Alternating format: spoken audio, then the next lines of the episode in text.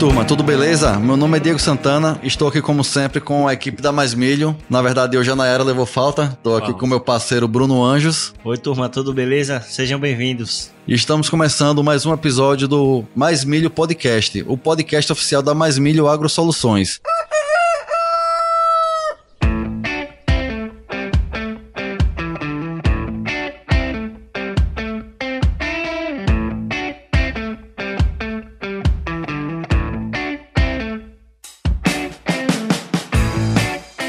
Pessoal, o propósito desse nosso projeto é aumentar a produtividade e a rentabilidade na cultura do milho no Brasil, levando até você informação de qualidade de forma simples e aplicável aí no campo. E para isso, vamos bater um papo aqui com uma turma de peso, os profissionais que estão fazendo a diferença no agro. E hoje teremos mais um episódio super especial. Bruno, fala aí pra turma qual o tema do episódio de hoje e quem é o nosso convidado. Fala pessoal, tudo beleza? Então, pessoal, o tema do episódio de hoje é os segredos da correção de solo que é um tema muito importante e fundamental para a obtenção de uma lavoura saudável, produtiva e rentável. E o nosso convidado de hoje é o idealizador da página Nível Crítico dos Solos. Então vamos aproveitar e seguir ele aí já no Instagram, que é o nc.solos. É um engenheiro agrônomo, mestre e doutor em ciência do solo, atua na área de agronomia com ênfase em química, fertilidade do solo, nutrição de plantas e controle ambiental. E agora, professor e idealizador do curso O Básico Bem Feito, uma breve história das recomendações para Rio Grande do Sul e Santa Catarina. Seja muito bem-vindo ao Mais Milho Podcast, doutor Daniel. Muito obrigado, pessoal. É uma satisfação estar aqui com vocês. A satisfação é nossa, professor.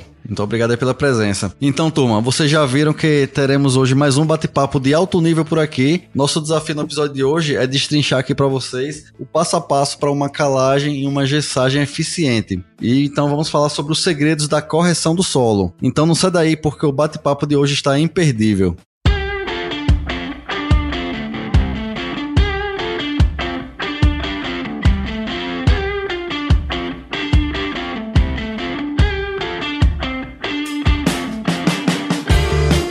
Daniel, muito obrigado mais uma vez pela disponibilidade e pelo tempo. Você vem exercendo um trabalho brilhante. E antes de entrarmos aqui no tema do nosso podcast de hoje, eu gostaria que você nos conte um pouco sobre os projetos que você vem desenvolvendo atualmente. Se você já chegou do Marrocos, se ainda está no Marrocos, conta aí um pouco pra gente. Bom, pessoal, eu desde outubro do ano passado voltei para o Brasil, depois de um período de, de 11 meses no Marrocos, fazendo um, um trabalho de pesquisa lá em Marrocos na Universidade Politécnica Mohamed VI. Voltei para o Brasil até fevereiro, eu estava trabalhando remoto pra, ainda para a universidade, e é desde fevereiro, então, ainda aí para o segundo mês, é que eu estou me dedicando 100% para a página Nível Crítico Solos, e o nosso projeto da, pela página é a gente trazer informação de qualidade, informação uh, atual, que normalmente está, eu diria assim, trancada ou de, difícil acesso num artigo em inglês, às vezes numa revista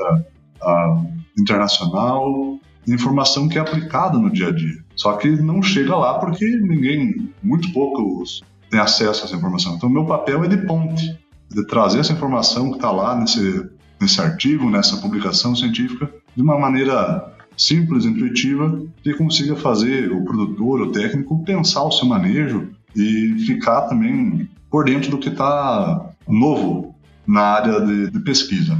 E agora, vocês citaram, tô, fechamos a primeira turma aí do curso O Básico Bem Feito, que visa realmente trabalhar as recomendações nessa primeira turma com foco em Rio Grande do Sul e Santa Catarina, que é, é a minha região, ah, para a gente treinar esse pessoal para fazer uma recomendação pelo manual, mas também se atualizar, pegar essas informações que, que estão aí disponível e aplicar nas suas recomendações, tanto de correção solo, de calagem, de gestagem, como também adubação NPK para as culturas, que é o que a gente costuma dizer o básico. Né? Então, já que é para fazer uh, uma agricultura mais sustentável, vamos começar pelo básico e vamos fazer esse básico bem feito. Perfeito. E você falou que o objetivo da página, né, NC Solos, é trazer informação que geralmente é difícil acesso, né? Isso também é o objetivo da nossa página, Daniel.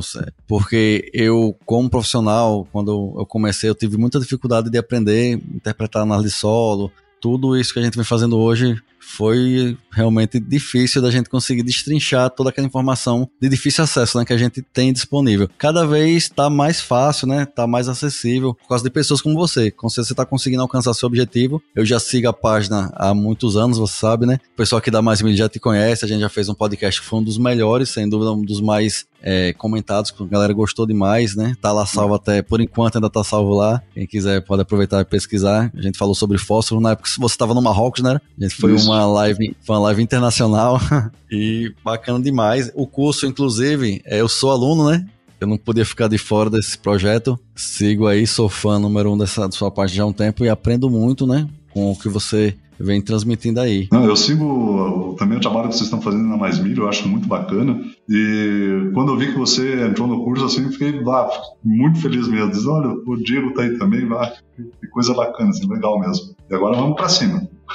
Não, é, eu não poder ficar de fora, assim, eu, quem eu trago aqui, aqui ou no, lá no Instagram, é realmente os profissionais que eu acredito que estão fazendo diferença, né? Não é qualquer profissional, não, qualquer pessoa, pessoas que realmente eu já uso as informações, já aplico no campo e vejo resultado, né? Agradecer aí mais uma vez a disponibilidade de sempre, porque você é um cara que realmente faz a diferença.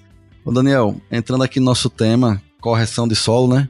Quando a gente fala em correção, a primeira coisa que vem à cabeça é acidez, né?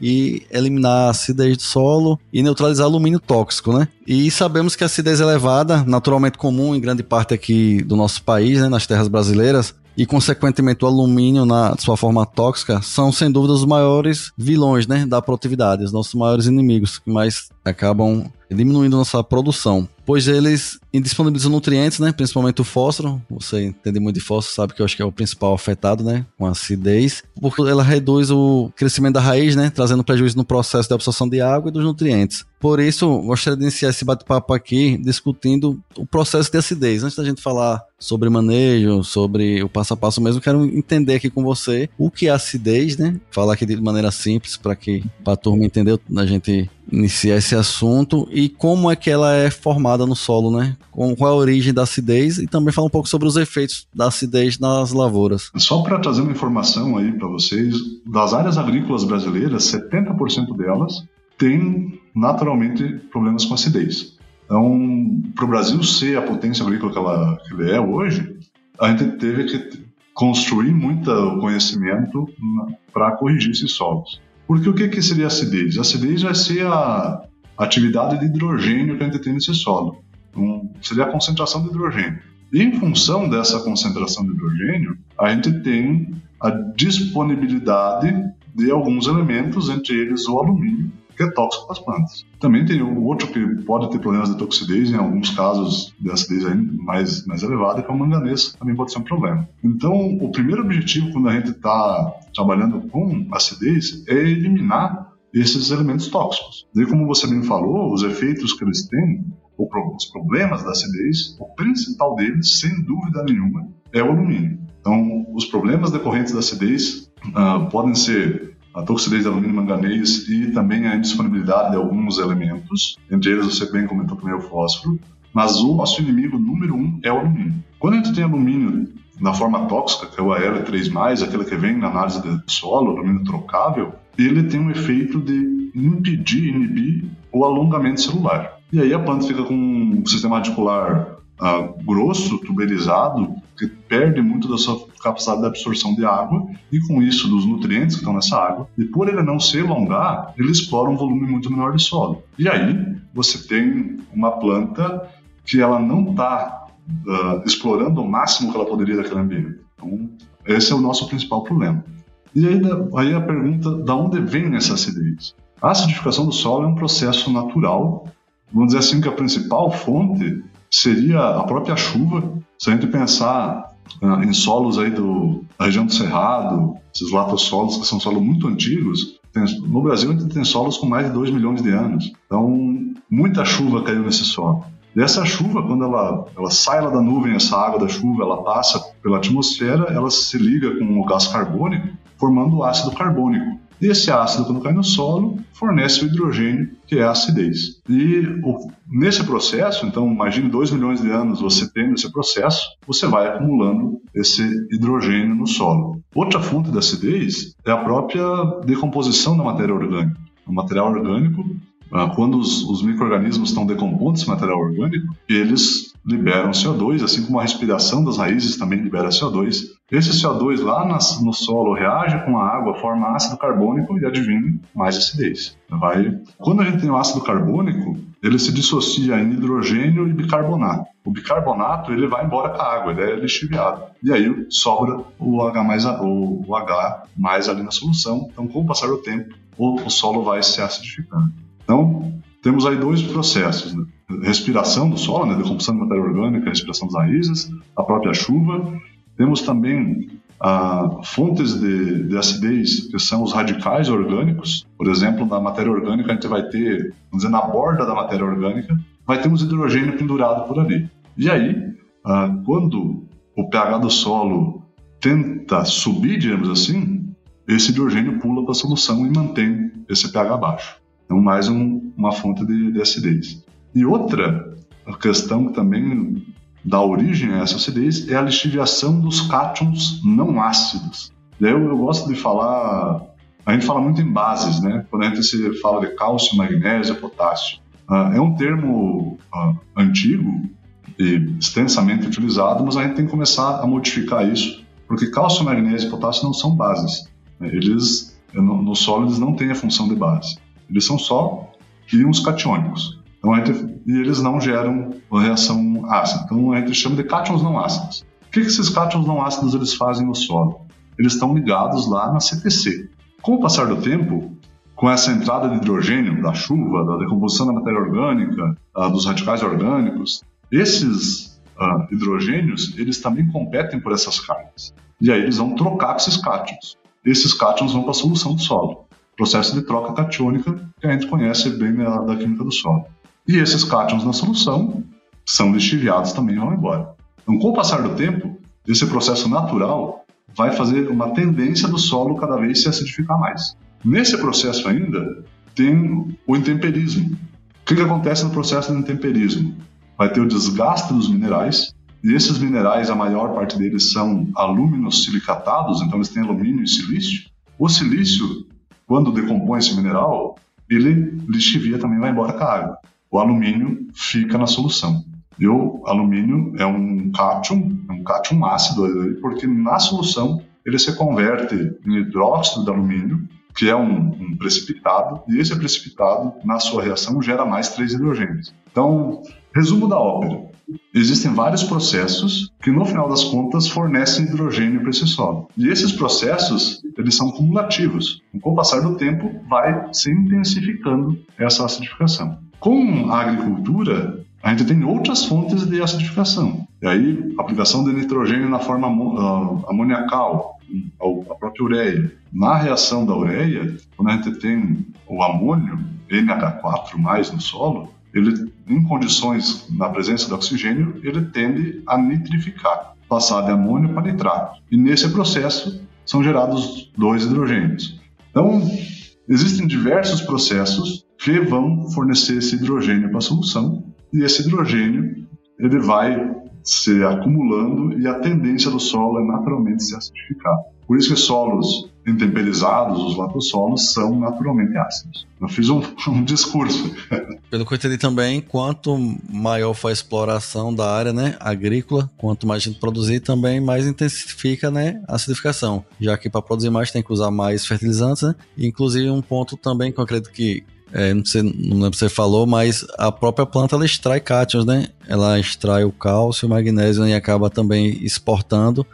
Ele também, de certa forma, acaba dando espaço aos hidrogênios, né? Que estão. Perfeito, exatamente. É, outro processo de acidificação é a absorção de, de, de cátions. E quando a planta absorve um, um, uma carga, seja um, um cátion, é um íon com carga positiva. Quando essa planta absorve esse cátion, para ela manter o equilíbrio eletrostático dela, ela tem que devolver para ela, tem que jogar para fora um outro cátion. E o cátion mais fácil que ela tem para jogar para fora é hidrogênio também.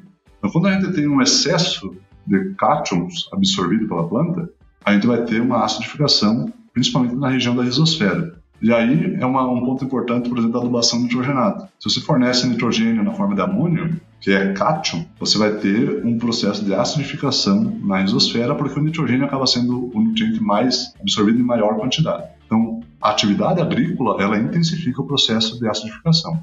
Né?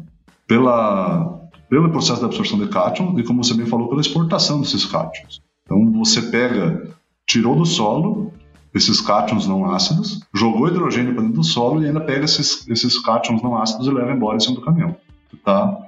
Querendo ou não, uh, intensificando esse processo de acidificação. Eu acho assim que hoje com uma agricultura tão moderna que a gente tem, né, tão eficiente aqui no Brasil, com acesso hoje à informação de maneira tão fácil, não era assim, né, 10 anos atrás eu me lembro como era difícil, como eu te falei, pra gente chegar esses diagnósticos, a entender um pouco. Hoje está bem mais simples, né? Hoje tem NC Solos aí no Instagram, tem a Mais Milho, tem muito acesso fácil aí de maneira simples pro produtor. Acho que hoje nenhum produtor duvida, né, da importância da correção de solo, todo mundo tem consciência que tem que fazer, inclusive hoje esse manejo já está dentro, né, do protocolo de, de grande parte dos produtores tem consciência dessa importância. É assim, nós já, a gente já entendeu bem o problema, né? a gente entendeu que, com certeza, hoje eu acho que o maior problema, né? O maior vilão que realmente diminui a produtividade é a acidez, né? Eu te mostrei as análises aqui da, da nossa região, eu enviei para você a última live que a gente fez, Daniel. E um dado que eu mostrei foi que das nossas análises eu tinha, hoje eu tenho mais de 3 mil análises de solo aqui, de todas as áreas aqui da nossa região. E é impressionante, dentro dessas análises a gente estava olhando, fazendo um, uns cálculos, 80% estão com pH abaixo de 5,5. Ou seja, já perdendo já a produtividade, né? Diminuindo a eficiência principalmente do fósforo, que é, o, é, um dos nutrientes mais caros, né? Que o produtor utiliza. Mas assim, assim, hoje a maioria tem consciência e faz. Agora, assim, o que a gente observa é que muitas vezes, por talvez falta de informação, acaba errando em coisas muito básicas, né? Nessa aplicação. A gente vê coisas simples e, pelo que a gente observa a campo, um do, do dos fatores que mais o produtor acaba errando é no próprio diagnóstico. Diagnóstico de entender, porque quando a gente fala em acidez, quando a gente fala em alumínio, a gente fala de coisas invisíveis, né? Se uhum. você olhar para o solo, para a terra, não, a gente não tem como saber se está ácido, se tem alumínio.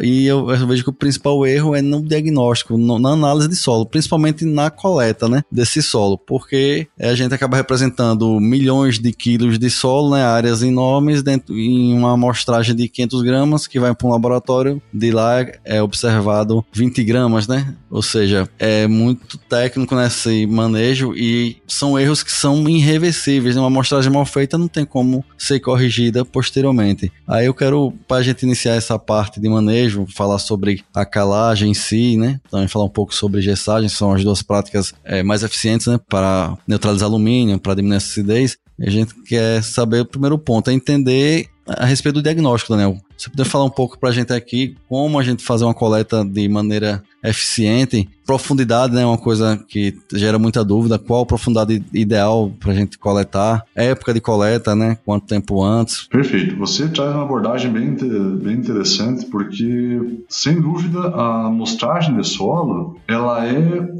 o calcanhar daqueles da, da recomendação. Porque se você errar na amostragem, você não tem como corrigir esse erro. Um erro de laboratório, se você identificar, o laboratório pode refazer análise. Um erro de interpretação, você pode ah, olhar aqueles números e, e rever. Mas se você errou na coleta, na amostragem de solo, você não tem como corrigir e aí você vai ter alguma inconsistência na tua recomendação. Primeiro ponto, quando a gente vai pensar em coleta, é justamente a camada diagnóstica. Qual vai ser a camada que a gente vai avaliar? E aí a gente tem várias diretrizes, diríamos assim. Como é que se define camada diagnóstica? Normalmente, isso é uma, uma, uma atribuição da pesquisa para ver qual que é a camada do solo que está melhor representando o que a planta está sentindo. E aí, ah, de maneira geral, a camada de 0 a 20 é a camada que se destaca como a que melhor representa a fertilidade que a planta sente. Porque nessa camada de 0 a 20 a gente vai ter de 80 a 90% das raízes concentradas. Então é onde a planta está uh, ah, sentindo essa fertilidade. Isso pode variar bastante em, de região para região e às vezes o manejo do solo também. Em alguns lugares, por exemplo, nos Estados Unidos, a camada diagnóstica é 0 a 15. Tem trabalhos que mostram que nessa camada você tem uma representação melhor do que a fertilidade. Então, vamos pensar uma área de abertura, a gente teria essa amostragem de 0 a 20 como sendo o parâmetro para a gente ver o que, que, as plantas vão sentir quando a gente eh, implantar essa cultura nesse local. E aí vem mais um ponto importante, que é elas vão sentir. Por quê? A análise de solo e a interpretação da fertilidade do solo é a gente pensar a nutrição da planta antes da planta. Vai ser sempre de um caráter preditivo. Então, qual que é a época certa de você fazer uma coleta? Vai ser a época que você tenha tempo hábil de mandar isso para o laboratório, ter o resultado de volta, fazer toda a tua interpretação e recomendação antes da planta estar tá lá no campo. Então, não existe a época ideal. Existe a época que você coloca dentro da logística da tua propriedade. Eu tenho que ter tempo hábil de fazer a coleta, mandar para o laboratório, ter esse resultado para ter essa interpretação, para quando a planta estiver no campo, eu ter já ciência de quanto que eu vou precisar aplicar uh, de, de, correção ou de, ou de fertilizantes para essa cultura. E ali, a camada de 0 a 20, ela acaba sendo, vamos dizer assim, o básico. Né? Eu, como eu falo o básico bem feito, que é o, o jargão do meu curso, digamos assim, é você garantir esses 20 centímetros. Existem outras, uh, tem muitas pessoas uh, boas falando, ah, amostra de 40, de 20 a 40, 40 a 60, 60 a 1 metro, uh, coisas assim muito mais extensas, né? Mas você vai ter 80% da tua, da tua produção representada pelos 20 centímetros de solo. Aquele é o filé do boi. Aquela é a parte principal. E outra coisa, da, Outra coisa, Daniel, desculpa interromper aqui, só para falar sobre um, o 20 centímetros. Outro ponto também que eu acho que dá mais ênfase à importância dessa camada é que falando em calcário, a gente dificilmente vai conseguir fazer alguma incorporação mais profunda do que essa camada, né? Exato. Tipo, também é pensando na calagem não tem tanto sentido sem entender algo mais profundo, né? Mas a gente já é. entrando aqui no gesso, talvez seja interessante, né? Pensando no outro. Mas como você falou, sendo perfeito sua colocação, né? Vamos garantir os 20 centímetros, que ali 80% da produtividade a gente tá garantida, né? Tendo essas 20 centímetros sem alumínio, né? Com pH ideal, né? E aí tem uma coisa, você comenta, que é interessante no sentido que se eu, eu só consigo trabalhar e vamos dizer assim, alterar diretamente esses 20 centímetros, no máximo 30, dependendo do equipamento, mas com muito mais gasto de energia. Então a gente concentra nessa camada a gente consegue trabalhar diretamente. Agora, o gesso. O gesso é um produto mais solúvel que o calcário e é utilizado como condicionador de subsuperfície. Para eu saber se eu preciso de gesso ou não, aí a minha camada diagnóstica é outra. É a camada de 20 a 40. Então, mas aí vem um detalhe, não é uma camada que você vai trabalhar diretamente. Você vai avaliar essa camada para você ver se ela necessita ou não do gesso. Então, uh, vai fazer uma diagnose dessa área. Então, na, na minha, eu chegando numa lavoura, uma área uh, que eu vou trabalhar a primeira vez. Bom, eu vou fazer uma amostra de 0 a 20 para ver todo uh, como é que está a condição geral desse solo, mas vou fazer também uma amostragem de 20 a 40 para eu ter esse parâmetro de subsuperfície, para a gente fazer essa, o que chamam de construção de perfil de solo. Né? Se eu, para eu saber se eu preciso fazer essa construção ou não, eu tenho que avaliar essa camada. Não adianta o produtor, o técnico, o agrônomo querer aplicar gesso, fazer correção de perfil, se ele não sabe que se ele tem o problema ou não. Isso, realmente. Mais um ponto, por exemplo, aqui no sul, quando você tem área de abertura ou plantio convencional com revolvimento, a camada diagnóstica é 0 a 20. Mas quando você tem um plantio direto consolidado, vamos dizer um plantio direto com 4, 5 anos, a camada diagnóstica muda. Por quê? Porque você faz a aplicação de fertilizantes na superfície do solo, você não incorpora. Então você começa a enriquecer muito mais a camada superficial, de 0 a 10. E aí você tem uma estratificação vertical da tua fertilidade. E aí acaba que aquele 0 a 10 começa a se correlacionar muito mais com o rendimento do que o 0 a 20. Então, depois de um plantio direto consolidado, então a mudança do manejo, a camada diagnóstica também muda. E aí aquele 0 a 10 ele vai estar representando aí os 20%, os 80% do que a, a planta está sentindo de fertilidade. E aí, só para contextualizar, veja que conforme a gente aumenta o tempo do plantio direto, você vai ter uma concentração na camada superficial, da, da fertilidade, veja como essa camada ela está sendo mais importante. Então, perder essa camada se torna um problema mais sério. Então, junto com a fertilidade, a gente tem que vir com as práticas de manejo conservacionista, que impeçam de perder esse solo. Muito importante, né? Uma coleta, uma amostragem perfeita é o pontapé inicial para a gente conseguir o resultado que a gente quer na produtividade. Mas o que a gente tem observado também, Daniel, outro ponto aí falando sobre esse assunto de erros na amostragem é com relação à interpretação da análise de solo. Eu gostaria de saber aí o que é que nós devemos levar em consideração quando a gente já tiver aqui o resultado, a, a análise. Qual a metodologia você utiliza para a gente estar tá sabendo a dosagem ideal de calcário que devemos aplicar, se é necessário fazer aplicação ou não, qual tipo de calcário a gente devemos estar tá aplicando. É, pegando só esse ponto, Bruno, e é, dando mais uma pergunta aqui para você incluir nesse sexto, Daniel. A gente, antes pra gente fechar esse assunto das camadas, né? Na minha opinião, por exemplo, principalmente aqui pra gente no Nordeste, a de 20 a 40 é muito importante. Eu sei que a gente sabe que 80% dos nutrientes são é, absorvidos pela planta na camada 0 a 20. Porém, ela, a de 20 a 40 tem um impacto muito grande na absorção de água, né? E a gente vê que eu faço, a gente trabalha muito fazendo camadas um pouco mais profundas aqui, pensando numa uma gessagem quando observa a presença de alumínio, né, Daniel? E aí também uhum. você aproveitando essa pergunta de Bruno, né, falando diagnóstico, que a gente vê que também é um ponto onde se erra, talvez, em, na indicação, se é realmente precisa, fa é, precisa fazer mesmo a calagem, quantidade, a gente vê, às vezes, calagens desnecessárias em alguns casos, né? Você explicar um pouco quais são os parâmetros, como disse que Bruno falou que a gente deve levar em consideração, tanto na de 0 a 20, para usar o calcário, como na de 20 a 40, quais são os parâmetros que você utiliza para diagnosticar, se precisa fazer uma correção com calcário ou com gesso. Quando a gente vai falar de calagem, nossa camada e vamos pegar a camada diagnóstica, vamos pensar uma área da abertura ou uma área que a gente está iniciando os trabalhos, a primeira vez que a gente está chegando na área, né? A gente vai fazer uma exploração dessa área, dessas, dessa fertilidade. Uh, até em alguns casos, por exemplo, se é uma área uh, já de muitos anos de plantio direto, a gente até recomenda aqui no, no sul fazer a amostragem estratificada de 0 a 10 e 10 a 20, para você ver se de 10 a 20 tem algum problema. E isso vai muito decorrência de como esse plantio direto foi iniciado. Às vezes você tem plantio direto que ele não recebeu uma correção adequada lá no início e ele vai ficar a vida inteira patinando porque tem ali uma camada 0 a 10 com boa fertilidade, mas de 10 a 20 você já tem alumínio. Então, bem na subsuperfície você já tem alumínio. Aí de 20 a 40 não se fala. Então, beleza, vamos pegar um exemplo de uma, uma área que eu estou chegando a primeira vez e vou fazer uma coleta de 0 a 20 pensando na correção com calcário primeiro parâmetro que a gente vai olhar é o pH desse solo. O pH ele vai me dizer, de maneira geral, o que, que a planta está sentindo. Então, a maioria das plantas vão ter um pH de referência, que vai ser assim o pH a partir do qual ela não responde mais à calagem.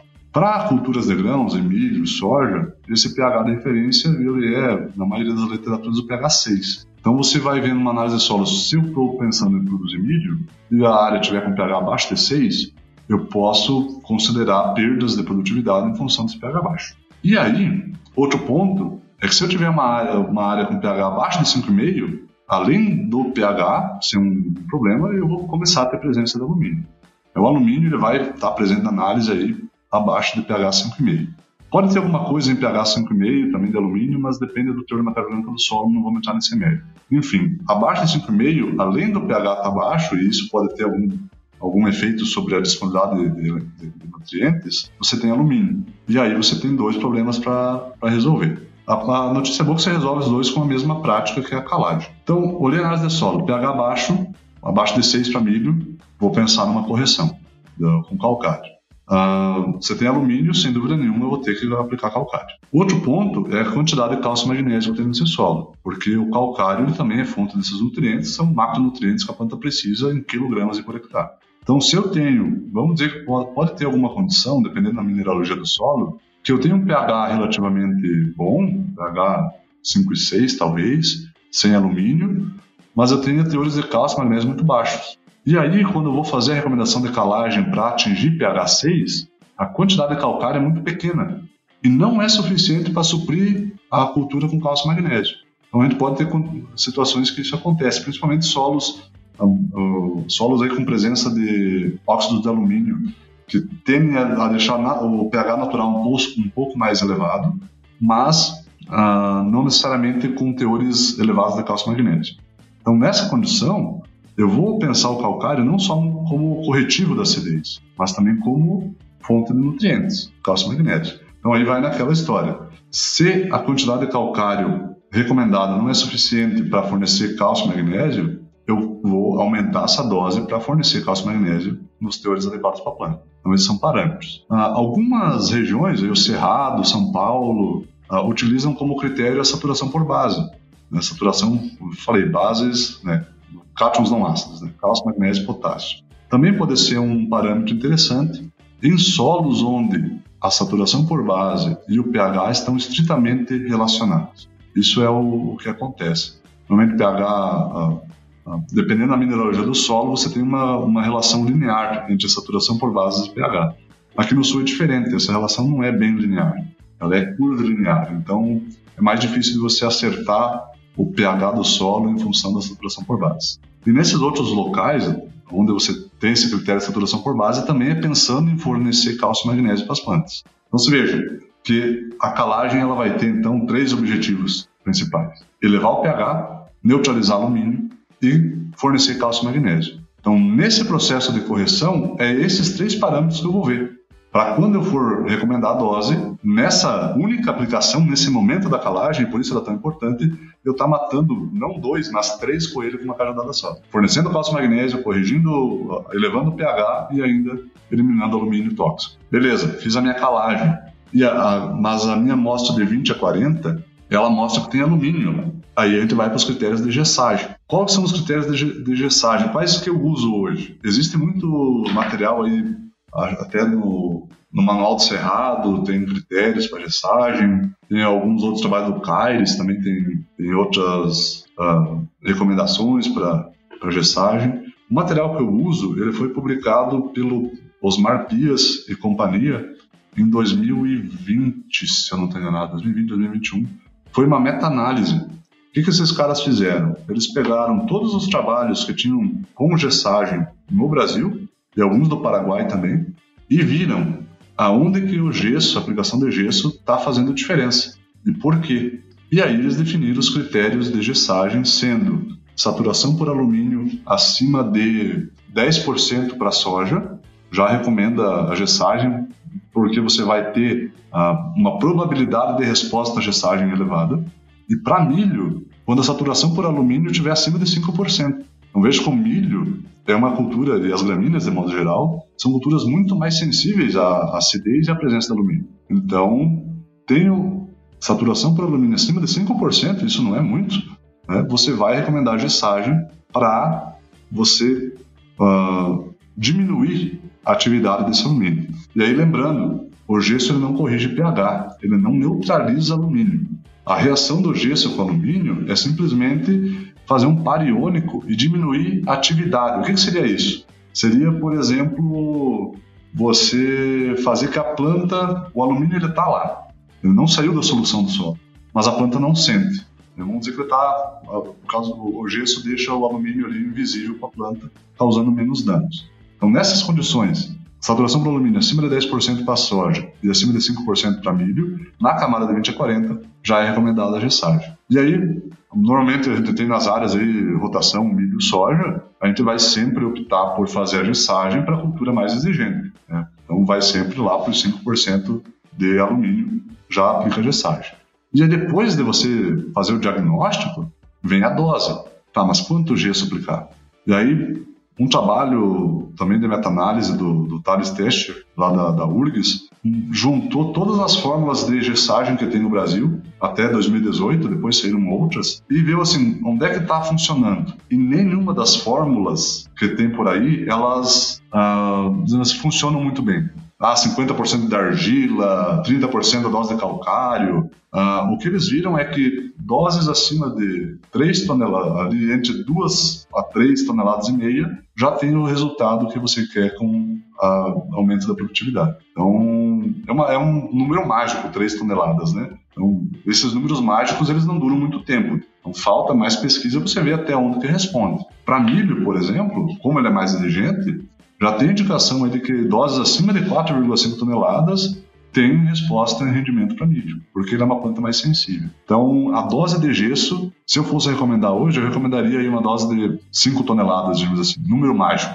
Né? Uh, apesar da gente estar, tá, como, como falei, números mágicos não duram muito tempo, mas é, uma, é uma, um número que tem embasamento lá nessa meta-análise e está nos dizendo que vai ter essa resposta uh, em rendimento no milho. Então, esses seriam os critérios saturação por alumínio na camada de 20 a 40. Muito bom. Só uma dúvida assim, que a gente observa que tem muito, é, muito pesquisador, né, muito, muita indicação de gesso, que além do alumínio também leva em consideração o enxofre em profundidade e o cálcio, ou o cálcio também, teores de cálcio, que ele também, gesso também é fonte né, de cálcio e de enxofre. No caso, nas suas recomendações, você não, não olha o cálcio profundidade, no caso tem uma deficiência muito grande, você acha que não teria impacto? O que acontece? Ser novamente baseado nessa meta-análise de 2020. O cálcio, em outras condições, ele sempre aparece, ah, cálcio menor do que 0,3, cálcio menor do que 0,1, o gesso tem resposta. Nesse, nessa análise feita em 2020, o cálcio não foi importante. Não, não, foi importante. O que foi importante para definir a resposta ao gesso foi simplesmente a saturação por alumínio. E aí você pensa, bom, você tem saturação por alumínio, quer dizer que tem um pouco menos de cálcio, porque eles estão ocupando o mesmo espaço. Então, no, com a aplicação de gesso, você já vai resolver esse, esse problema também se você tiver com cálcio baixo. Ah, o que mais que eu ia comentar? Sobre enxofre. Ah, o gesso também ele é uma excelente fonte de cálcio e enxofre. Então, às vezes, você pode utilizar gesso não pensando nele como um condicionador de solo, pensando ele como uma fonte de enxofre. E aí você não vai ter, precisar aplicar toneladas de gesso. Com 150, 170 quilos, você já vai estar aplicando em gesso suficiente para atingir altos rendimentos de, de, da cultura. Então, muda o parâmetro. Estou aplicando o gesso como condicionador de solo ou estou aplicando gesso como fonte de enxofre. Então, se ah, não, o meu solo não tem saturação por alumínio acima de 5% na camada de 20 a 40, mas eu tenho gesso lá e o, o enxofre está baixo. Ou eu posso usar esse gesso para corrigir enxofre. Mas aí muda, tem mais um ponto interessante. Outro trabalho também do Pias, que ele trabalhou com gesso e enxofre também, mostra onde é que está a camada diagnóstica do enxofre. É 0 a 20. Então hoje você tem como nível crítico de enxofre, baseado nesse trabalho, 7,5 miligramas por decímetro cúbico. Então se o solo estiver abaixo disso, a gente recomenda a aplicação de enxofre e aí posso usar o gesso na dose de 150, 170 quilos e eu vou ter essa correção dos níveis de enxofre também. Muito bom, perfeito essa colocação, Daniel. Inclusive, assim, na prática eu já uso o gesso, né? Eu, eu também sou produtor, né? Planto milho aqui na região, um pouquinho para matar o vício, né? E pôr em prática o que a gente aprende nos cursos aí.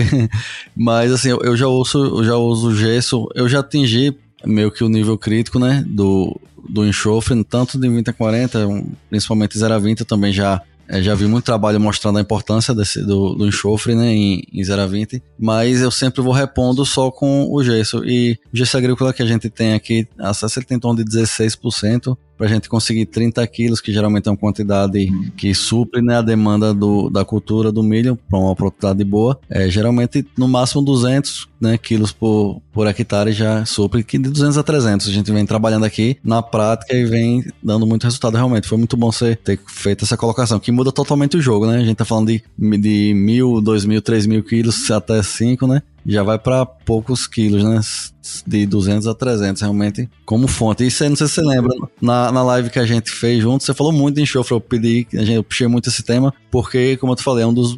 É um, não é um, não, é o maior limitante aqui da nossa região. Depois da acidez, né? que eu considero o maior limitante nosso, mas questão nutricional, o nutriente que mais limita isso pelas análises que a gente faz, pelos diagnósticos, é o enxofre. Ele é muito esquecido aqui na nossa região. Sem dúvidas, né, Diego? E este ano, por exemplo, Daniel, a gente coletou mais de 3 mil hectares, né, Diego, de amostra de solos e mais tá, de 90%. A gente tá com trabalho aqui, Daniel, só de, também da agricultura de precisão, né, coleta, porque, tipo, a gente vê que, como a gente falou no início, o maior gerador de erros, né, nas recomendações é a própria coleta. A gente vê que sentiu a necessidade, né, essa essa necessidade de ter uma coleta realmente bem feita, profissional. E a gente investiu em equipamentos e hoje a gente está também trabalhando com esse com, com coleta né, profissional. Você foi naquela, quer fazer bem feito, faça você mesmo, né?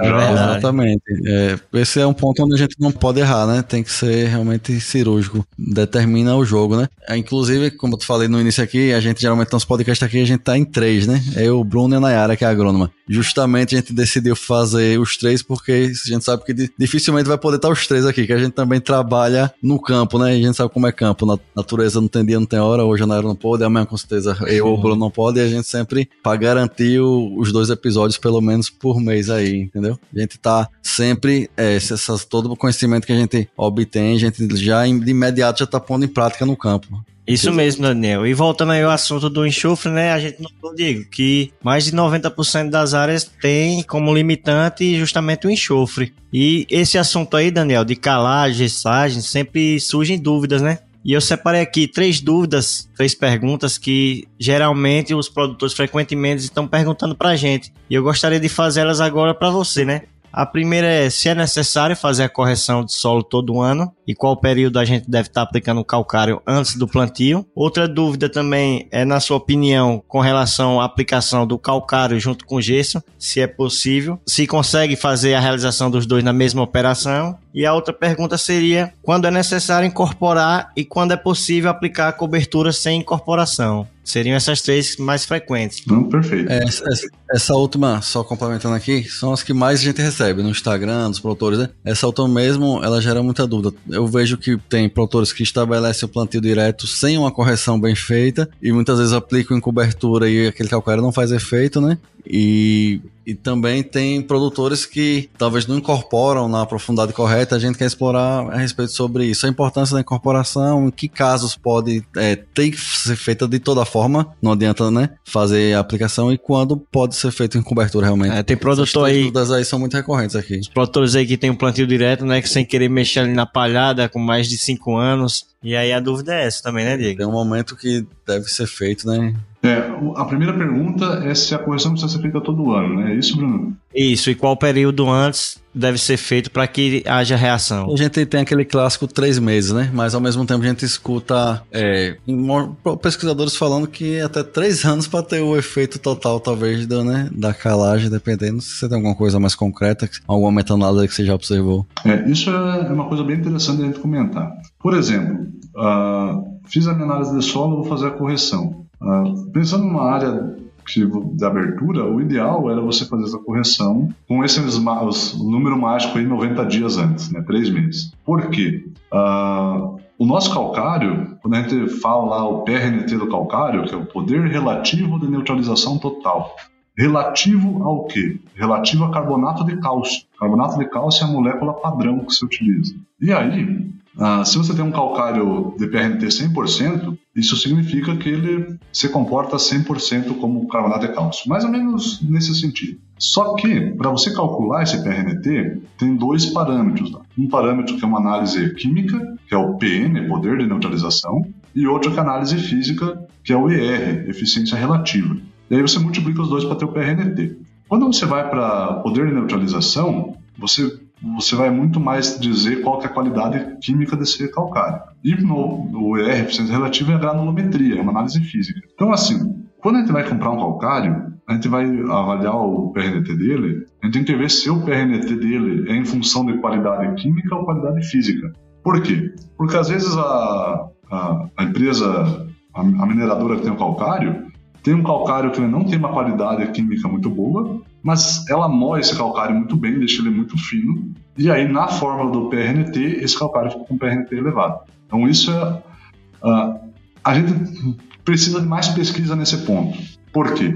Porque será que esse PRNT realmente é dos 90 dias? Aí vem na, naquelas informações mágicas. Onde é que está o trabalho que nos fala disso? E aí é uma pesquisa que eu vou fazer também. Eu não sei se vocês acompanharam na página, eu fiz uma pesquisa em relação ao, ao diagrama lá do Malavolta, de pH, de disparado de nutrientes. Bacana demais, eu mesmo utilizo em toda a minha, bicho. Nunca tinha pensado, não sei Gostei muito dessa sua pesquisa aí. É, e assim, ó, eu vou fazer uma mesma coisa com o PRNT. Eu tenho uma colega de. Foi minha colega no doutorado, que ela tá com uma tese nesse sentido, mas eu não sei os resultados que ela teve ainda, vamos dar uma olhada. Mas isso é um problema, porque a gente não sabe se esse PRNT é realmente 90 dias. Eu posso ter um calcário filler, filler, né, que é finamente moído, que tem uma qualidade química muito boa, que em três semanas ele reage. Se eu tiver uma, uma disponibilidade de água boa, né, precisa de água para essa reação também, reage aquele calcário e vou ter minha correção. Então, uh, a gente fica um pouco um pouco suporte científico para dizer o tempo o tempo antes. Esses, eu, eu, aí a minha opinião, pode ter algum, algum cara mais velho aí da, da fertilidade que pode ter uma informação mais precisa. Mas esse PRNT dos 90 dias, eu acho que é muito mais uma observação empírica. Né? Eu não fiz a pesquisa ainda, mas assim, ah, observaram que 90 dias reage aí o grosso da coisa, vamos dizer assim. E aí, uh, enquanto a gente não tem uma informação mais precisa, acredito que a gente deva respeitar isso. Né? A gente não tem uma informação melhor, a gente usa o que a gente tem. Então, três meses antecedendo a semeadura da cultura do teu interesse seria o período ideal para você fazer a correção, para você ter tempo desse, desse calcário reagir, a maior parte dele, e você ter um ambiente já uh, adequado para as plantas quando elas estiverem lá. Agora, nem sempre isso é possível. Né? Não, se não é possível, aplica o calcário, vai fazer a semeadura em seguida, fazer o quê? Não tem outra maneira. Né? Ao longo do tempo, pode ser que essa planta ela patine um pouco para sair, porque sinta ainda um pouco de alumínio, mas no decorrer do tempo você vai ter essa, essa correção, porque a reação ainda está acontecendo. Beleza. Feita essa correção, a gente imagina uma correção de 0 a 20. Vamos, vamos pensar, ah, sempre pensa no início, é uma área de abertura, né? que é a mais fácil de manejar. Porque revira, tem que revirar mesmo, então aplica calcário 0 a 20 e pau na máquina. Se você tem uma área corrigida, a gessagem pode vir na sequência sem problema nenhum. Agora, reaplicação do calcário. Quem que vai me dizer se eu preciso reaplicar o calcário um ano, aqui dois anos, análise de solo. Então, todos os manuais de, de calagem, de adubação, eles são atrelados à análise química do solo. Então, você vai ter que ter uma periodicidade da tua, da tua análise para você acompanhando. Porque o que, que acontece? Às vezes eu usei um calcário que ele tem um PRNT lá 75%. Só que esse calcário é um calcário com uma qualidade química muito boa. Esse PRNT é baixo porque ele foi moído grosso. Só que mais ou menos o que pode é, determinar essa qualidade química seria o PN, porque as análises de solo ela vem o PN também. Seria esse, esse, parâmetro. Isso, ah, quando você faz análise de calcário tem o PN lá que é poder de neutralização. PN, é. Então, se você tem um calcário de qualidade química alta, um PN alto, mas um ER abaixo, foi moído grosso, esse calcário vai ficar reagindo muito tempo. Você vai ter um efeito residual muito longo. Né? E depois de 5, 6 anos, você ainda tem calcário reagindo nesse solo e tamponando o pH num nível adequado. Mas você só vai saber isso se você medir. Então, eu tenho um jargão que eu largo de vez em quando, que é só é possível manejar aquilo que você conhece. Então, a análise de solo vai ser o parâmetro para te dizer se vai precisar corrigir todo ano ou não. Aí até um módulo ver. do seu curso. É um módulo do seu curso, né? É, você manejar o que você conhece. É exatamente. Você tem que avaliar. Uh, é um custo, a análise de solo é um custo, né? Uhum. Mas ela é necessária para você ver como é que está, fazer a avaliação da fertilidade. Indo para outro ponto que vocês estavam perguntando ali, é a questão de gesso e calcário junto.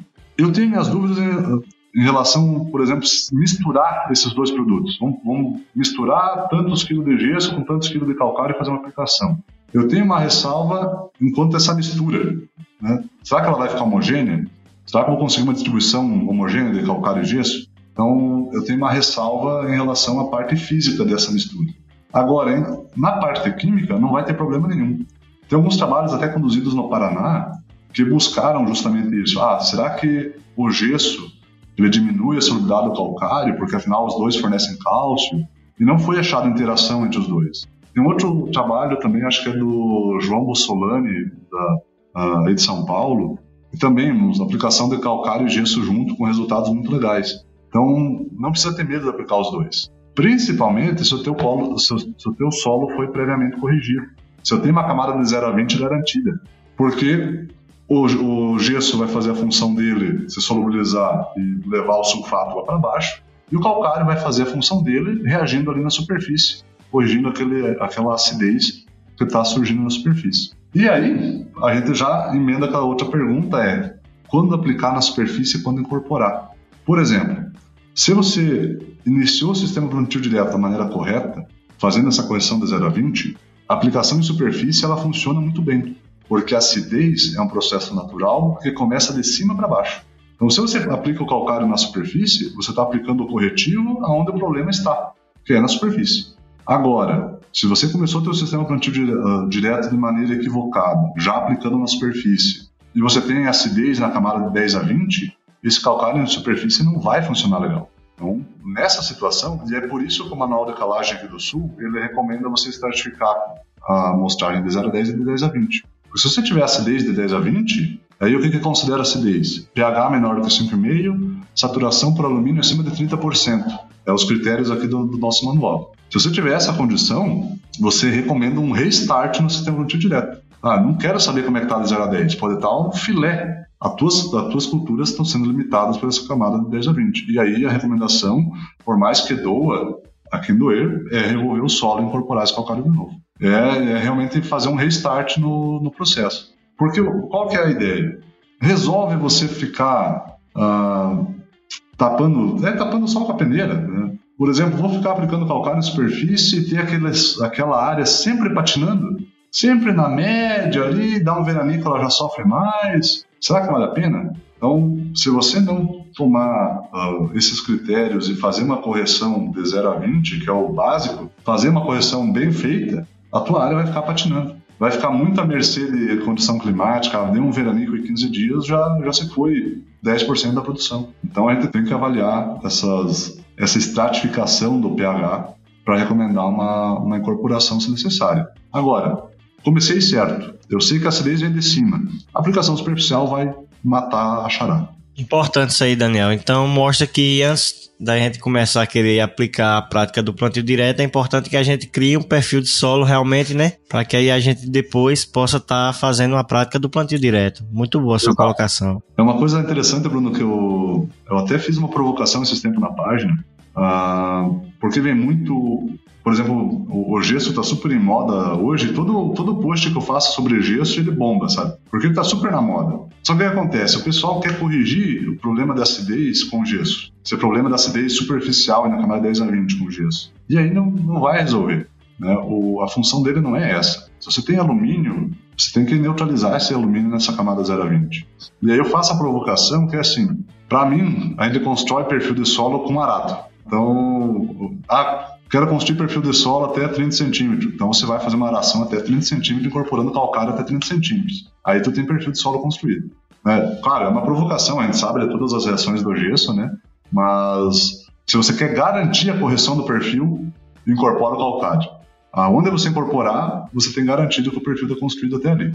Perfeito. Eu vou dar até um. Falando uma coisa bem prática aqui, a gente indica muito, né? E é o seguinte: áreas aqui muito ácidas, como eu falei a você, né? pH abaixo de 5,5. Nesse caso, e aqui, assim, é muito fácil pra gente, Daniel, nessa região, porque 90% dos produtores fazem plantio convencional, né? Acabam revirando o solo todo ano, ou seja, fica, simplifica muito esse processo de incorporação. Só que às vezes a gente observa que alguns produtores para baratear, porque se você fizer uma incorporação profunda com grade pesado, o custo é alto, né?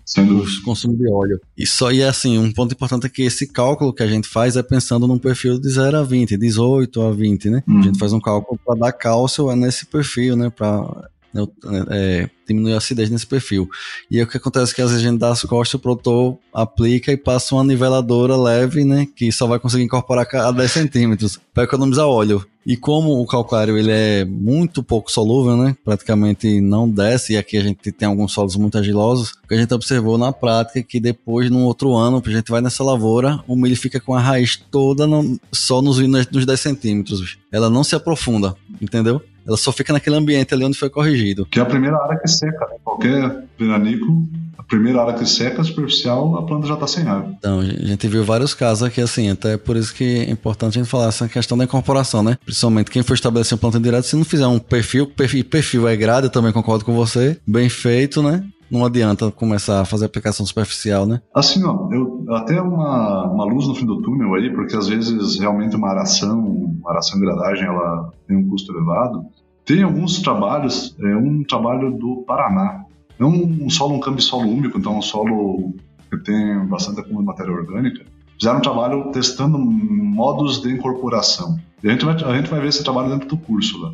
E a incorporação de calcário com o subsolador teve um resultado interessante. Então, quem sabe, como eu disse, é um trabalho de pesquisa. Tem uma outra meta-análise que também avaliou isso, também mostra alguns resultados positivos com incorporação de calcário com o subsolador e depois uma gradagem. Né? Então, ao invés de você fazer aração e gradagem, fazer apenas uma, passar o subsolador e depois na gradagem tem um efeito interessante também. Então, pode ser uma opção para você diminuir custo com óleo para fazer essa incorporação de calcário. Eu entendi, muito bom. E assim, outra, só comentando uma coisa que você falou também, que eu gostei muito, né? Achei que foi muito importante, sobre a questão do, do período dos 90 dias, né? Que a gente vai descobrir de onde veio, né? Mas que na prática realmente a gente vê que é, é mais ou menos isso. Só que você falou uma coisa muito boa, porque muito produtor pensa, ah, tem que ser 90 dias, então passou, não vou fazer mais entendeu? Deixa pro próximo ano, já passou, não vai ter efeito, né? E assim, uma coisa prática também que a gente observa, eu indico, você pode plantar amanhã, não deixe de fazer não, se tiver com acidez, tiver com alumínio, né? Talvez você não tenha aquele efeito no início, né, que a gente poderia ter se fizesse adiantar, mas é, eu na prática eu já vi áreas que já não conseguia produtividades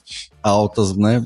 Já estava com baixa produtividade há, há, muito tempo e por questão de manejo mesmo não só conseguiu fazer num mês de plantio e já a gente já viu um resultado muito bom, incrível assim no primeiro ano, entendeu? Ou seja, na prática a gente vê que dá certo, que já consegue ter um benefício muito bom. É, e aí assim, ó, vamos, vamos pensar na teoria da, da coisa. Se você não vai ter tempo, quem sabe vale a pena investir em, em buscar uma fonte de, de corretivo mais interessante. Por exemplo, Bom, eu vou, só vou conseguir aplicar no mês do, do, plantio, não vou conseguir fazer antes. Então, vamos buscar um calcário com PRNT alto, um, fila, né? poder de neutralização alto, com uma moagem bem fina. E outra coisa que favorece a, a reação do calcário é incorporar isso muito bem, é pulverizar o solo com o calcário mesmo, sabe? Então, aí os trabalhos lá da década de 60, do plantio convencional, quanto mais tu mexer o solo, mais rápido ele reage. Então, se você não conseguir fazer uma com antecedência, faça para ele reagir o mais rápido possível. É mais uma, uma dica que a gente pode estar tá imaginando. PN alto, eh, eficiência relativa alta, PRNT alto. Por que não um calcário com PRNT 110? Né? Isso é possível, principalmente se ele for um, rico em, em carbonato de magnésio, vai ter um PRNT elevado. Bom, bacana. E assim, a gente, outra coisa que eu anotei aqui na sua fala, é, sobre o PRNT, né? Uma coisa prática também que a gente observa aqui. O, é, falando PRNT antes, eu falar sobre diagnóstico, né? Eu sou um grande defensor de diagnóstico. Você falou também da importância de fazer análise todo ano. E, assim, eu sou contra a receita de bolo, né? Porque a gente vê que não existe fórmula mágica, a agricultura é muito dinâmica, né? Cada propriedade tem sua realidade, cada local. Eu acho que a gente tem que entender, né? A necessidade, o ambiente e só consegue entender através de diagnóstico, né? Quantificando cada ano, né? Questão dos nutrientes. E uma coisa também que a gente defende muito aqui é fazer o diagnóstico e análise dos fertilizantes, dos calcários. Eu sempre faço análise dos, dos corretivos, todo ano aqui, das fontes que a gente tem. E eu vou dizer uma coisa para você: PRNT é uma coisa que varia sempre que você faz. Por quê? Tem relação com a moagem, né? É impressionante. Hum. Assim, a gente tem um padrão, segue uma média, né? Mas se você for fazer a cada 1%, aquela conta exata, não adianta porque a gente vê que cada carrada tem uma alteração. Tem a ver com a moagem, que tem a ver com a, os martelos, né, que vão moer, com o equipamento. Vai se desgastando, vai diminuindo, vai mudando, né? Depois eles trocam, aí fica bom. Ou seja, é uma coisa que tem uma certa oscilação. A gente tem que usar mais ou menos uma média. A gente hoje tem uma base porque eu faço todo ano dos corretivos e começo a entender. É só uma dica, né? Que eu, eu aconselho que se faça, né, de todos os corretivos, fertilizantes. E o PRN tem uma coisa que varia demais no calcário, né? É, e por que não? Daqui a pouco a gente ter uh, métodos mais. Aí vai jogar para cima, assim, né? Pra jogar a peteca para pesquisa. Uh, ter maior clareza nesse PRNT, porque tem muito pouco estudo nisso. Tem, de, de, assim, do que, que ele realmente representa, a importância dele.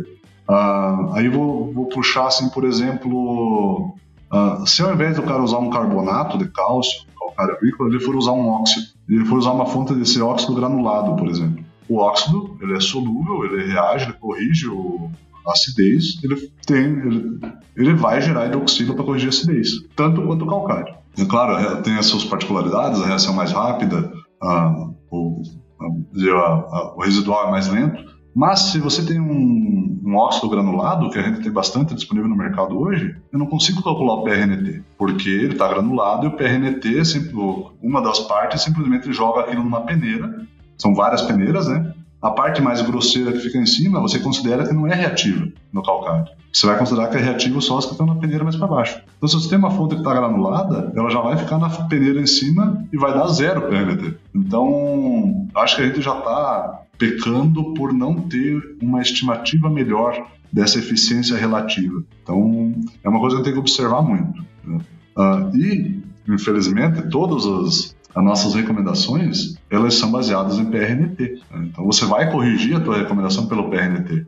Se a recomendação é 10 toneladas, mas o PRNT é, 50%, eu vou ter que aplicar 20 toneladas de calcário para ter a mesma quantidade de corretivo que eu preciso. Então, uh, a gente ainda se utiliza porque é a melhor informação que a gente tem até agora, mas já está capenga aí, a gente tem que avançar nisso também, para incluir essas outras fontes de correção. Concordo, não, realmente eu acho que, como eu te falei, eu faço análise e eu vejo que é uma coisa que varia muito, né? Não, eu acho que deve ter, um dia vão descobrir um parâmetro mais eficiente de entender realmente como funciona, né? Você tem razão. E aí, assim, já tem, a gente já tá em quase uma hora e quarenta, né, bicho? De, é. Um, é muito assunto, né? É muito conteúdo. É uma grande, uma grande aula aí, viu, pra gente. Eu acho que já, já concluímos o que a gente prometeu, né? Destrinchamos basicamente Isso. tudo que a gente. Ah, vocês me deixam falar, Grisada, aí já viu, né?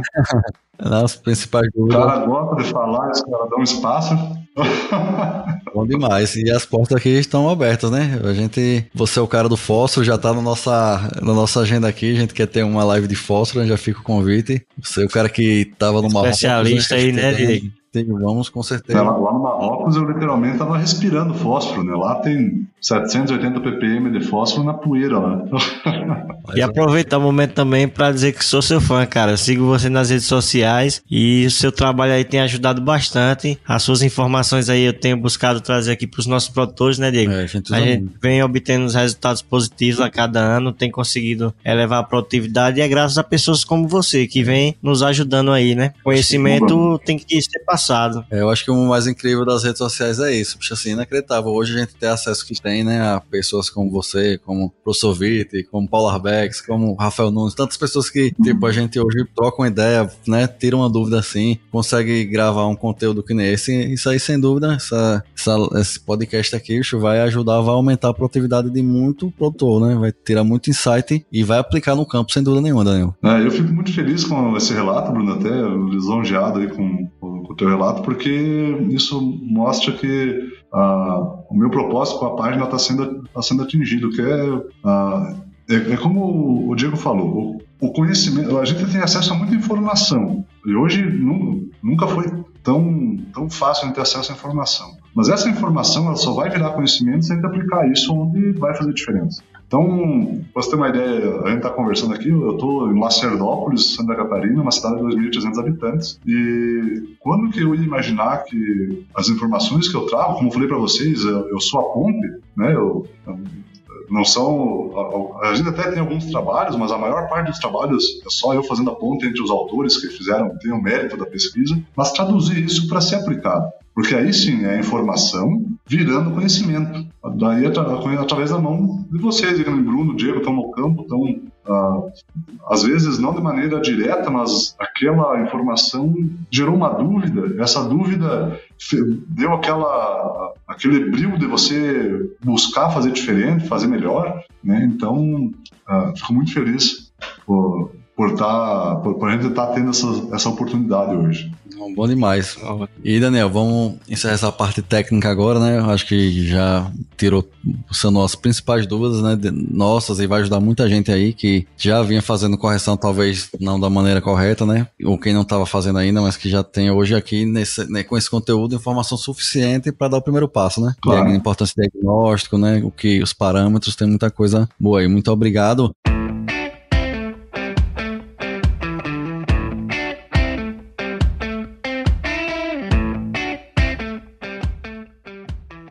E Daniel, para a gente finalizar nosso podcast, tem algumas perguntas aqui que são padrão, que a gente faz para todos os convidados, né? Gostaria de fazer aqui para você também. A gente sempre pergunta o seguinte: hoje, atualmente, quais são suas principais fontes de conhecimento, né? Se der uma dica, dica, dica pra gente, onde é que você busca conhecimento? A gente já falou, você é uma das nossas fontes, né?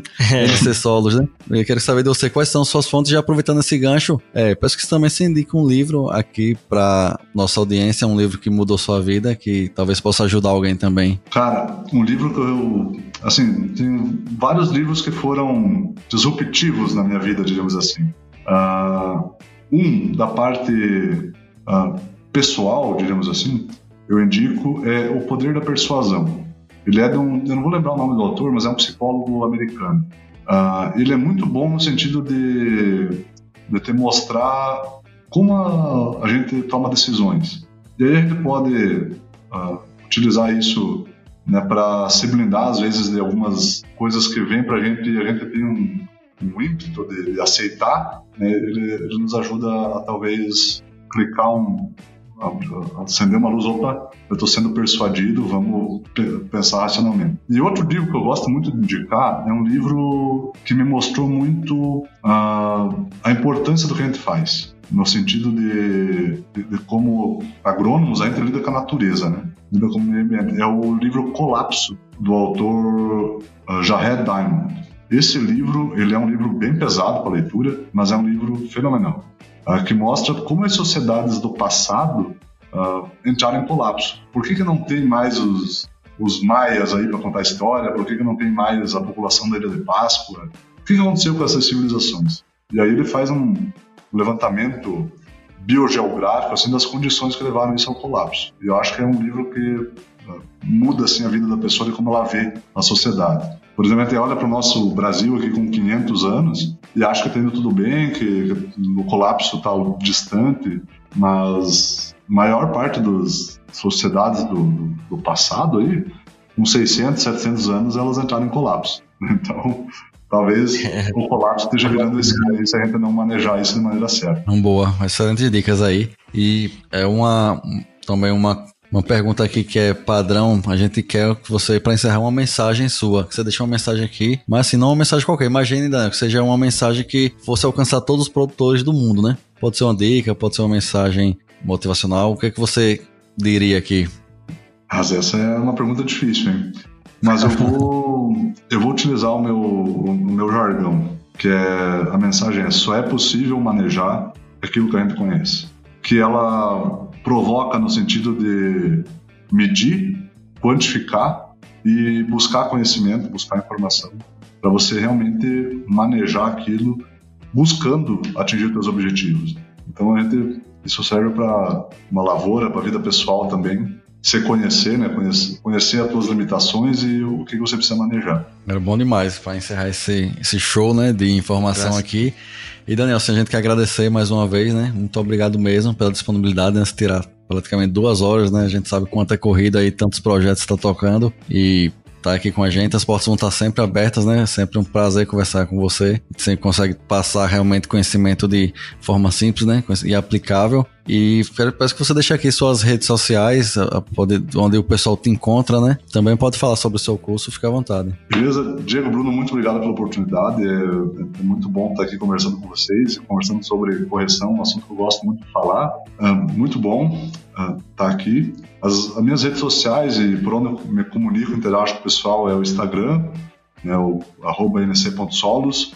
Uh, eu também movimento a minha página do, do LinkedIn, Uh, tem o Facebook também nesses solos e a página do, do meu canal do YouTube também nesse, nesses solos, onde tenho alguns vídeos onde eu tento trazer os resultados mais, uh, mais importantes de alguns artigos e a gente grava isso em vídeo para facilitar a, a, transmissão da mensagem. E, então hoje eu, a MC Solos é. Eu sou 100% MC Solos hoje acompanhem a rede social lá, uh, interajam. Uh, a gente tem muito conteúdo que faço muita dedicação realmente para trazer essa informação de uma maneira que faça a diferença para alguém. E é, é, sempre bom estar interagindo por lá. A gente está com a nossa primeira turma aí do curso básico bem feito, até o Diego, nosso ilustríssimo aluno lá. E o pessoal, se tiver atraso na entrega das aulas agora essa semana, a culpa é do Diego, que me chamou aqui, me tirou duas horas aqui do, do cronograma. Mas para compensar, tem uma hora de podcast aqui falando de fósforo que vale a pena, né? E, e assim, o nosso, nosso plano é lançar outros produtos pela NC Solos, a gente tem algumas, algumas ideias, alguns, projetos e eu espero que em breve, no mais tardar em abril, a gente já tenha uma movimentação para novos produtos, para quem realmente está buscando informação atualizada, está entendendo de artigo científico. Acho que vai ser, vai ser bem legal. Uh, acompanhe e, e, vamos juntos nessa, nessa busca. Sem dúvida nenhuma, tamo junto, pessoal. E peço a vocês aí que estão ouvindo, que estão gostando do nosso conteúdo, né? Que curta esse episódio aí no Spotify, no Apple Podcast, né? Qual, na plataforma que você esteja ouvindo, aciona o sininho para receber nossos novos episódios, né? Que são quinzenais, receber em primeira mão. E siga o Mais Milho nas nossas redes sociais, né? Principal é, veículo nosso mídia hoje é o Instagram, né? O Mais Mídio BR. A gente também está começando um projeto no YouTube. A gente também está no LinkedIn e no. É o nome do, da dancinha? E no, no TikTok, TikTok, né? Também coloca é. vídeos lá. Então, é, a gente vou, tá. Vou acompanhar vocês lá ver o Diego dançando. que dança é Bruno lá. É, o Bruno, né? Pois é, muito obrigado né, mais uma vez. Obrigado a todos aí. Até a próxima. Valeu, galera. Daniel, muito obrigado. Boa sorte aí na sua jornada. Fique com Deus, meu irmão. Um abraço a todos. Valeu. Um abraço pra vocês. Tudo bom, meus queridos?